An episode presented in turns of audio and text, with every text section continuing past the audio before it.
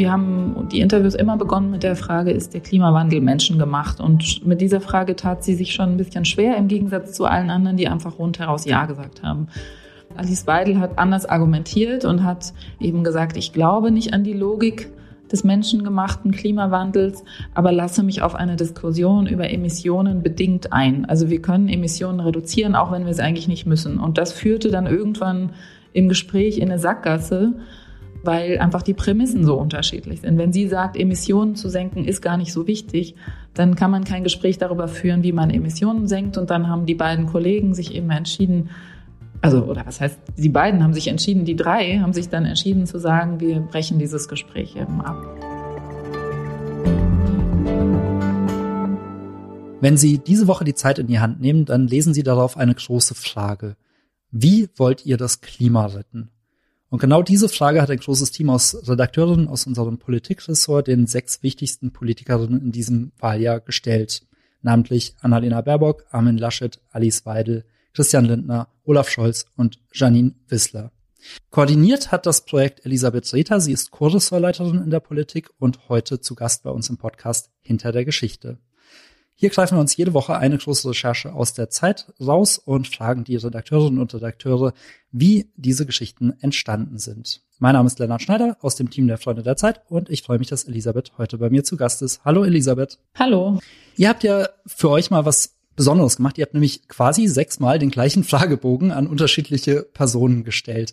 Willst du uns vielleicht einmal kurz ein bisschen erzählen, wie dieses Projekt aussieht? Ja, also wir haben für die sechs Spitzenpolitikerinnen und Spitzenpolitiker, die du ja auch gerade genannt hast, einen Fragebogen erstellt zu ihrer Klimapolitik und zu nichts anderem. Keine Machtspiele in der Partei, keine Plagiate, keine Steuergeschichten, nur Klimapolitik.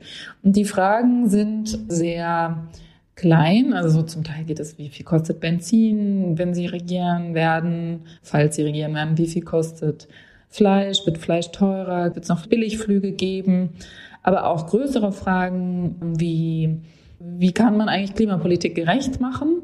wenn die Preise steigen sollen. Was heißt es eigentlich, wenn man hier diese ganzen Infrastrukturprojekte äh, wirklich durchzieht, wie zum Beispiel tausende neue Windräder? Wie sieht dann Deutschland eigentlich aus in einigen Jahren? Also es waren große und kleine Fragen und wir haben die äh, haben da so ein Set aus, ich glaube, 19 oder 20 Fragen entwickelt und das haben wir allen, also haben uns dann mit allen Politikern eben getroffen und diese Fragen gestellt und haben dann aber unterschiedlich nachgefragt, weil das natürlich so ist, dass die, die äh, verschiedenen Politiker aus einer unterschiedlichen Position sprechen. Die Annalena Baerbock ist Oppositionspolitikerin, hat noch nicht regiert. Laschet regiert, aber im Land. Scholz regiert in der Bundesregierung, also ist Mitglied der Bundesregierung. Das heißt, die sprechen alle ganz unterschiedlich, haben einen ganz unterschiedlichen Record. Und deswegen haben wir eben auch unterschiedliche Nachfragen gestellt deswegen unterscheiden sich die Interviews auch so ein bisschen voneinander. Vieles von dem, was die Politiker da erzählt haben, steht natürlich auch in den Wahlprogrammen. Gab es aber trotzdem irgendwas, was dich besonders überrascht hat? Ja, was interessant ist, ist, wie man die Politiker vergleichen kann, wie man gucken kann, wo ähneln sie sich, wo unterscheiden sie sich. Und da gab es schon Überraschungen. Da gab es zum Beispiel viel mehr Überschneidungen zwischen den Grünen und der FDP, was ich so nicht gedacht hätte. Die setzen beide zum Beispiel sehr stark auf alternative Antriebe im Flugbetrieb, also dass es eben keine kerosinbetriebenen Flugzeuge mehr geben wird, sondern wasserstoffbetriebene Flugzeuge. Da sind sie sich eigentlich komplett einig. Die Meinungen sind fast identisch. Das fand ich interessant. Die Unterschiede sind natürlich auch interessant, wenn man das liest. Man merkt, dass, dass Armin Laschet, gut, ich bin jetzt ein bisschen schon in der Interpretation. Letztlich muss jeder Leser, jede Leserin selber gucken, was sie daraus macht. Für mich war es schon so, dass Laschet zum Beispiel eher es langsam angehen lassen möchte, hat dafür auch Argumente, die er vorbringt und zum Beispiel auch da wieder FDP und Grüne gar nicht so unterschiedlich die Dinge anpacken wollen und voranbringen wollen. Da merkt man vielleicht auch, dass Laschet eben in der Regierungspartei ist, andere Erfahrungen gemacht hat. Ja, das sind so die interessanten Erfahrungen gewesen, die wir gemacht haben, wenn man es eigentlich wirklich mal nebeneinander legt wo sind die Gemeinsamkeiten, wo sind die Unterschiede. Und ich hoffe natürlich auch, dass das für den Leser der, das Interessante ist, dass er da so ein bisschen springen kann zwischen den Interviews, vielleicht sich in manchen Sachen bestätigt fühlt, bei anderen aber dann eben auch überrascht ist, wie der Vergleich ausfällt. Kannst du für die einzelnen Parteien so ganz grob zusammenfassen, was so deren Hauptbestandteile ihrer Klimapolitik sein sollen? Ja, das ist sehr, äh, das ist schwierig, weil das natürlich ein großer Politikbereich ist und viele verschiedene Bereiche angepackt werden müssen. Generell kann man sagen, dass sich fast alle einig sind, dass CO2 bepreist werden muss, dass also alles, was CO2 ausstößt, teurer wird. Dann gibt es die Frage, wie wird das Geld der gestiegenen Verbraucherpreise wieder zurück an die Leute verteilt, die eben weniger Geld haben, die sich das nicht leisten können, so viel mehr Benzin zu bezahlen, die auf ihr Auto angewiesen sind zum Beispiel. Da gibt es unterschiedliche Konzepte. Die Grünen wollen das als Pauschalgeld an die Bürger zurückgeben. Armin Laschet setzt eher auf eine Pendlerpauschale, dass man das Autofahren wirklich nochmal steuerlich begünstigt ja, das sind so die Unterschiede. Es ist wirklich sehr schwer, das zusammenzufassen. Und es ist auch immer so viel Interpretation dabei. Und ich finde es eben wirklich wichtig, dass wir versucht haben, nicht zu interpretieren, sondern zu sagen, wir stellen die Fragen, die Politiker haben die Möglichkeit, darauf zu antworten. Für alle gelten dieselben Regeln. Und der Leser, die Leserin muss selber gucken, was für sie für ein Bild entsteht, für ihn oder für sie. Und auch wenn die Ausgangsfragen natürlich die gleichen waren, äh, habt ihr ja unterschiedlich nachgefragt. Das hast du am Anfang schon erwähnt. Gab es so ein paar Momente, wo ihr besonders stark eingreifen musstet, wo ihr das Gefühl hattet, okay, jetzt gibt's hier was Besonderes, wo wir unbedingt eingreifen müssen? Ja, das war bei Alice Weidel der Fall. Sie, also wir haben die Interviews immer begonnen mit der Frage, ist der Klimawandel menschengemacht? Und mit dieser Frage tat sie sich schon ein bisschen schwer, im Gegensatz zu allen anderen, die einfach rundheraus Ja gesagt haben. Alice Weidel hat anders argumentiert und hat eben gesagt, ich glaube nicht an die Logik des menschengemachten Klimawandels, aber lasse mich auf eine Diskussion über Emissionen bedingt ein. Also wir können Emissionen reduzieren, auch wenn wir es eigentlich nicht müssen. Und das führte dann irgendwann im Gespräch in eine Sackgasse, weil einfach die Prämissen so unterschiedlich sind. Wenn sie sagt, Emissionen zu senken ist gar nicht so wichtig, dann kann man kein Gespräch darüber führen, wie man Emissionen senkt. Und dann haben die beiden Kollegen sich eben entschieden, also, oder was heißt, die beiden haben sich entschieden, die drei haben sich dann entschieden zu sagen, wir brechen dieses Gespräch eben ab. Das fand ich bei dieser Interviewreihe eigentlich mit das Bemerkenswerteste. Man liest ja selten in der Zeitung mal ein Interview, das einfach zwischendurch abgebrochen wurde. War euch im Vorfeld schon bewusst, dass das eine Option ist oder war das wirklich so eine ganz äh, spontane Entscheidung? Nein, also wir haben schon natürlich damit gerechnet. Das ist ja auch nicht das erste Mal, dass Alice Weidel ein Interview abbricht und wir haben schon damit gerechnet, dass es einfach nicht möglich ist, dieses Gespräch zu führen, gerade weil die Prämissen so sich so unterscheiden. Und das sagt die AfD ja auch klar in ihrem Programm, dass sie eben nicht daran glauben, dass der, dass der Klimawandel menschengemacht ist. Und dann kann man einfach nicht über Emissionsreduktion sprechen. Das ist dann einfach so. Deswegen haben wir schon gedacht, da jetzt diese 19 Fragen durchzuziehen, das wird wahrscheinlich nicht möglich sein. Aber es war uns eben schon wichtig, sie zu haben auch. Ne? Es ist eine sehr große Partei, die auf demokratische Weise in den Bundestag gewählt wurde und natürlich möchten wir wissen, wie sie sich dazu verhalten. Das ist ja auch eine weitere Besonderheit, dass ihr jetzt in einer Ausgabe wirklich alle Spitzenpolitiker vereint habt und zu einem Thema die Standpunkte bekommen habt. War das schwierig, an die ranzukommen? Wie habt ihr da, wie viel Überzeugungsarbeit musstet ihr da leisten? Ja, also wir sind natürlich sowieso viel mit denen in Kontakt. Wir haben, das hat schon eine ganze Weile gedauert. Das ist natürlich auch eine Terminfrage. Die haben ja irgendwie auch nicht so viel Zeit. Das war sehr anspruchsvoll, das alles in einer Woche zu machen. Letztlich haben ein paar sich ein bisschen, oder sagen wir mal, manche Politiker sprechen lieber über dieses Thema als andere. Da kann man sich ja denken, dass manche da nicht so wahnsinnig gern drüber sprechen. Andere, für andere ist das irgendwie ein super Thema. Deswegen gab es da natürlich schon Unterschiede. Aber generell muss ich sagen, dass eigentlich fast alle gesagt haben, es ist ein tolles Projekt und wir können jetzt mal hier sagen, was wir wirklich vorhaben und das auch ausführen. Deswegen war es eigentlich eine ganz konstruktive Atmosphäre, würde ich sagen. Also nicht überall, aber vorwiegend. Eine Alternative wäre ja mit Sicherheit gewesen, dass ihr mal einfach die Wahlprogramme der einzelnen Parteien durchgeht und deren Klimapolitik gegeneinander stellt und dann auch selbst journalistisch das Ganze noch ein bisschen mehr einordnet. Wieso habt ihr euch dafür entschieden, die Politiker selbst zu Wort kommen zu lassen? Ja, das kann man schon auch machen, die, die Parteiprogramme einfach gegeneinander legen. Kann auch sein, dass wir das nochmal machen. Ich weiß jetzt auch nicht genau, vielleicht haben wir es sogar auch schon gemacht. Trotzdem war uns wichtig, die Politiker auch mit den Widersprüchen ihrer Politik zu konfrontieren. Jede Politik produziert ja Widersprüche, das ist auch nicht zu vermeiden. Aber ich finde es schon wichtig, dass die Öffentlichkeit auch davon erfährt, welche Widersprüche das sind. Und da war uns wichtig, die Spitzenkandidaten eben damit zu konfrontieren, zu sagen, gut, wenn ihr das vorhabt, zum Beispiel, wenn ihr vorhabt, überall Windräder zu bauen, bedeutet das einfach weniger Mitbestimmung durch die äh, Bürger. Dann muss man einfach Windräder bauen, egal ob die Leute das wollen oder nicht. Gleiches gilt für den Streckenausbau der Bahn. Da muss man dann die ganzen Genehmigungsverfahren abkürzen. Da gibt es dann keine Bürgerinitiativen mehr, die sagen, wir wollen hier aber keinen ICE vor unserem Dorf haben. Und das ist ein Widerspruch, den man, der lässt sich nicht auflösen. Das ist auch nicht die Schuld der Politiker, dass der sich nicht auflösen lässt. Aber ich finde es schon wichtig, dass die Öffentlichkeit das dann eben auch weiß. Eine Frage, die ich persönlich mir immer wieder stelle, so bei meinen Wahlentscheidungen, ist, wie sehr ich eigentlich den Kandidaten wähle und wie sehr die Partei. Und ich denke, die Frage habt ihr euch wahrscheinlich bei dem Projekt jetzt auch gestellt.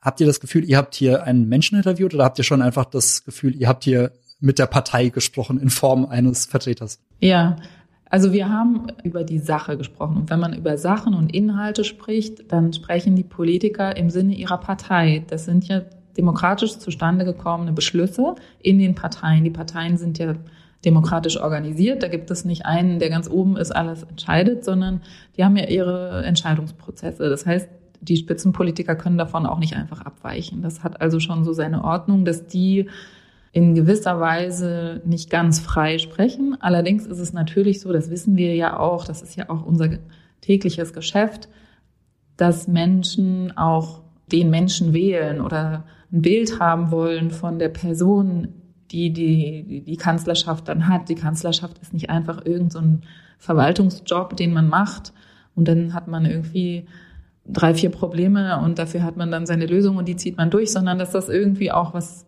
mit dem Menschen zu tun hat, äh, dass das in gewisser Weise auch was, ja, wie soll ich sagen, irgendwie Mystisches hat, fast schon so eine, so viel Macht über so ein Land zu haben. Und das, das ist mir total bewusst, das ist uns allen bewusst und darüber schreiben wir ja auch sehr viel. Wir schreiben sehr viele Politikerporträts, da geht es viel um den Stil, um das Auftreten, die Art zu sprechen. Sind die Menschen jetzt, die da antreten, besonders charismatisch oder nicht? Also darüber schreiben wir ja sehr viel und das finde ich auch richtig. Finde ich auch aufklärerisch, aber ich fand jetzt eben, oder wir alle in dem Team fanden eben, man kann das auch mal in die andere Richtung machen. Man kann wirklich auch mal die Sachpolitik sprechen lassen. Und ich finde eben schon, dass die sachpolitischen Fragen auch eben ein Menschenbild transportieren, dass man eben auch merkt, was hat dieser Kandidat oder diese Partei für eine Vorstellung von den Deutschen, von den Menschen, was sie können, was sie nicht können, was ihnen zumutbar ist, was ihnen, was ihre Grenzen überschreitet. Deswegen finde ich, erfährt man da auch sehr, sehr viel oder fast noch mehr als manchmal, wenn man dann liest, irgendwie, was hatte die Person an und wie hat sie geredet und ist es jetzt ein Machtmensch oder nicht? Und ja, deswegen hatten wir eigentlich den Eindruck, es ist eine gute Ergänzung zu dem, was wir sonst machen. Du selbst hattest das Projekt ja koordiniert und eines der Gespräche hast du zusammen mit Robert Pausch selbst geführt, nämlich das Interview mit Annalena Baerbock. Wie hast du sie im persönlichen Gespräch erlebt? Ja, sie, äh, das war vor der Plagiatsgeschichte. Das kam dann an dem Abend des Gesprächs erst raus. Ich hatte den Eindruck, dass sie schon unter Druck steht, dass sie sehr, sehr überlegt, bevor sie spricht, ähm, dass sie sich große Mühe gibt, nichts zu sagen, was vielleicht gegen sie ausgelegt werden kann. Das finde ich eigentlich ein bisschen schade. Ich glaube, sie könnte eigentlich oder die Öffentlichkeit, sie könnte der Öffentlichkeit auch mehr, mehr an Alena sozusagen zumuten, wer sie eigentlich wirklich ist. Ich, mein persönlicher Eindruck ist, dass sie eigentlich impulsiver und ähm, ja leidenschaftlicher, unkorrekter ist, als sie dann manchmal auftritt finde, sie erlegt sich selbst sehr viel Korrektheit auf, die sie ja offenbar dann auch nicht immer erfüllt, wie wir jetzt wissen. Aber meiner Meinung nach müsste sie das auch gar nicht. Das ist jetzt ein sehr subjektiver Eindruck, aber das, da denke ich, ist eigentlich schade, dass man, ich könnte mir vorstellen, dass die Menschen, die sie näher kennen, eigentlich ein ganz anderes Bild von ihr haben als die Öffentlichkeit. Hattest du das Gefühl, dass es einem oder einer der anderen Interviewten besser gelungen ist, etwas menschlicher aufzutreten in den Gesprächen? Ja, das ist eine gute Frage. Ich, ähm, ich denke, also ich, ich kann ja, kenne kenn ja die anderen Interviews auch nur in der schriftlichen Form. Und ich glaube, dass jemand wie Olaf Scholz einfach sehr viel routinierter natürlich ist. Ist einfach schon sehr lange Regierungsmitglied, hat viel mitgemacht, ist ja auch deutlich älter. Ich glaube, der redet einfach in einer ganz anderen Rolle und da wirkt es vielleicht manchmal sogar so, dass man denkt, bisschen Nervosität könnte nicht schaden. Das ist jetzt sehr, sage ich jetzt einfach mal so, ungeschützt, ja, aber ich denke manchmal so ein bisschen mehr Spannung, könnte so Anspannung wäre vielleicht ganz gut auch. Ich möchte im nächsten Blog noch mal ein bisschen auf den Fragebogen eingehen. Ich kenne ja unser Haus sehr gut und wir sind ein sehr diskussionsfreudiger Laden. Ich kann mir vorstellen, dass ihr über die Auswahl der Fragen und auch über wahrscheinlich jedes einzelne Wort dieser Fragen lange diskutiert, vielleicht sogar gestritten habt.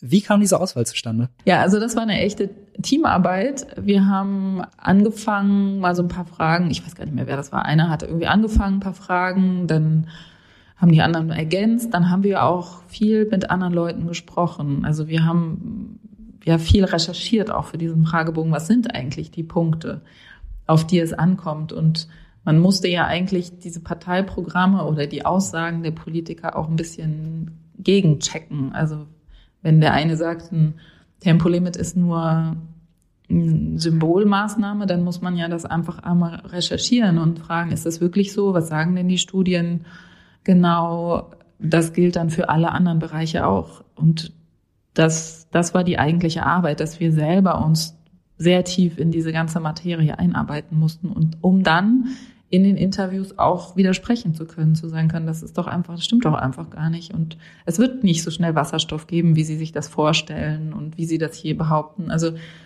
das war eigentlich die Hauptarbeit und es gab nicht so viel Streit, nie. Also es war eigentlich ziemlich einvernehmlich, ein sehr konstruktives Zusammenarbeiten. Wir hatten relativ schnell eigentlich alle so eine Vorstellung, wie das sein sollte und haben uns da eigentlich gut verstanden. Gab es dabei eine Frage, die dir ganz besonders wichtig war, die du unbedingt in dem Fragebogen haben wolltest? Nee, also mir war wichtig, dass es bei der Sache bleibt. Mir war wichtig, dass man nicht dann so eine menschliche Ebene noch reinbringt. Das klingt jetzt ein bisschen blöd, ja, aber mir war das wichtig, dass man eben nicht rummenschelt, weil ich eben den Eindruck habe, dass das sehr, sehr viel schon, darüber wird sehr, sehr viel berichtet. Und wie gesagt, ich finde es auch richtig so und ich selber schreibe das auch und ich schätze die Arbeit der Kollegen sehr, jetzt ob es bei uns ist oder in anderen Blättern. Aber ich dachte eben, das könnte nochmal ein anderer Ansatz sein, wenn man wirklich bei der Sache bleibt und wirklich ins Detail geht und sagt, ja, aber wenn Sie einen hier die Bahnstrecken ausbauen, was passiert denn dann? Und äh, wenn Sie das Benzin erhöhen, wie wollen Sie denn das Geld zurückzahlen an die Leute, die zu wenig Geld haben? Und dann wirklich auch nachfragen und sich darauf konzentrieren. Und da man ja jetzt auch nicht ewig hat mit den Politikern, man hat ja meistens nur eine Stunde, kann man jetzt auch nicht alles abdecken. Aber ich fand es eben, wie gesagt, wichtig, dass man sagt, man bleibt bei den Entscheidungen, die anstehen. Jetzt ist die Auswahl des Themas Klima natürlich auch eine Besonderheit. Würdest du sagen, dass in diesem Wahljahr Klima das alles entscheidende Thema ist, an dem sich die Politiker messen müssen? Ja, darüber gibt es unterschiedliche Auffassungen. Das ist ja schon Teil der Politik oder der politischen Debatte, dass man sagt, es ist eigentlich gar nicht so wichtig. Ich kann das nicht sagen. Ich glaube, es ist den Leuten sehr wichtig.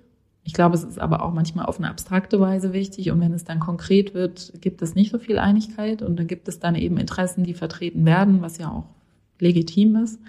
Deswegen kann ich es nicht sagen. Ich kann es wirklich nicht sagen, wie es wirkt auf die Leute, dass man vor solchen großen Entscheidungen steht. Weil es kann natürlich auch sein, dass wenn man denkt, also ich würde sagen, es sind große Entscheidungen, die anstehen. Es kann aber natürlich auch sein, dass man genau darauf so reagiert, dass man eher auf Nummer sicher geht, dass man sagt, ich will eigentlich gar nicht so viel Veränderung, mir ist das alles zu viel, ich kann mir das auch nicht vorstellen. So ein klimaneutrales Deutschland, das ist ja auch, ist ja auch eine massive, massive Transformation und dass man darauf reagiert mit Skepsis und sagt, Moment mal, was ist hier eigentlich los? Ich kann das auch verstehen. Also, ich weiß nicht, ob es die alles entscheidende Frage ist. Du schreibst auch in einer Einleitung und äh, man hat es jetzt gerade so ein bisschen durchgehört, dass man durch diese Antworten auch sehr viel über das Menschenbild der einzelnen Kandidaten erfährt. Was hast du da herausgefunden, was du vielleicht vorher anders eingeschätzt hattest? Ja, das ist jetzt auch wieder eine Interpretationssache und ich weiß nicht, ob ich das vorwegnehmen soll, weil viele Hörerinnen und Hörer ja das vielleicht noch gar nicht gelesen haben und das ist immer Einschätzungssache. Ich hatte nur, ich glaube, das ist eben entscheidend, dass ich glaube, dass es jedem so gehen wird, wenn er das liest, dass er eine Idee bekommt von wie, für was steht diese Partei, für was steht dieser Politiker, für was für eine Art von, von Politik, aber eben auch von, ja, wie gesagt, Menschenbild. Ist das eine zupackende Vorstellung, so wir packen das an und wir machen das, oder ist das jemand, der sagt, wir, wir gucken erstmal, was sich ergibt und dann machen wir Kompromisse oder ähm, eben Alice Weidel ganz aggressiv wieder, was ja auch also dafür steht die Partei eben für aggressive, spaltende Politik, so würde ich das sagen, ähm, die, also die sehr auf die Trennung der verschiedenen Meinungen setzt, während natürlich ein CDU-Kandidat sehr stark auf das Verbindende setzt. Also was verbindet eigentlich unterschiedliche Milieus miteinander? Ja, also genau, ich, ich, es ist so ein bisschen Interpretationssache. Du hast ja jetzt schon mehrfach gesagt, dass dieser Wahlkampf jetzt häufig eher über Persönlichkeiten geht und weniger über die Sachebene. Hast du das Gefühl, dass sich da gerade wirklich strukturell etwas verändert in der politischen Kultur? Die Frage stellen wir uns auch immer. Ich weiß es nicht genau. Es heißt ja immer, die anderen Wahlkämpfe waren auch so hart. Jeder, der Kanzler werden will, muss da irgendwie durch dieses Stahlbad. Das kann, also meine Haltung dazu ist, das kann schon sein, dass die anderen Wahlkämpfe auch so waren. Ich finde es trotzdem nicht in Ordnung ich glaube auch nicht, dass das die Leute so beschäftigt. Das wäre meine Meinung dazu. Ich glaube, dass das nicht die Leute im Herzen die ganze Zeit umtreibt, ob jetzt der Habeck, habe ich ja auch geschrieben, ne, ob der Habeck die Baerbock jetzt meuchelt, weil er seine Gelegenheit gekommen sieht. Ich glaube, dass das die Leute nicht umtreibt. Während man, glaube ich, schon, man, also weil du ja vorhin gefragt hast, ist die Klimafrage die entscheidende? Das weiß ich nicht, aber es ist eine Frage. Und es ist eine ungelöste Frage. Und das darüber denken, glaube ich, schon viele Leute nach. Was machen wir denn jetzt eigentlich? Und da wirkt es dann manchmal vielleicht so ein bisschen, ja, nicht mehr, ist es nicht mehr ganz nachvollziehbar, warum dann en Detail jede Buchstelle von diesem Buch nach äh, geprüft wird. Ich könnte mir vorstellen, es ist eine Frage der Verhältnismäßigkeit. Seehofer hat ja so schön gesagt, wir, wir gucken uns das Buch an von Baerbock und dann kann man da irgendwie zwei, drei Tage lang drüber diskutieren, dann ist auch mal wieder gut. Ich glaube, diese Haltung gibt es auch.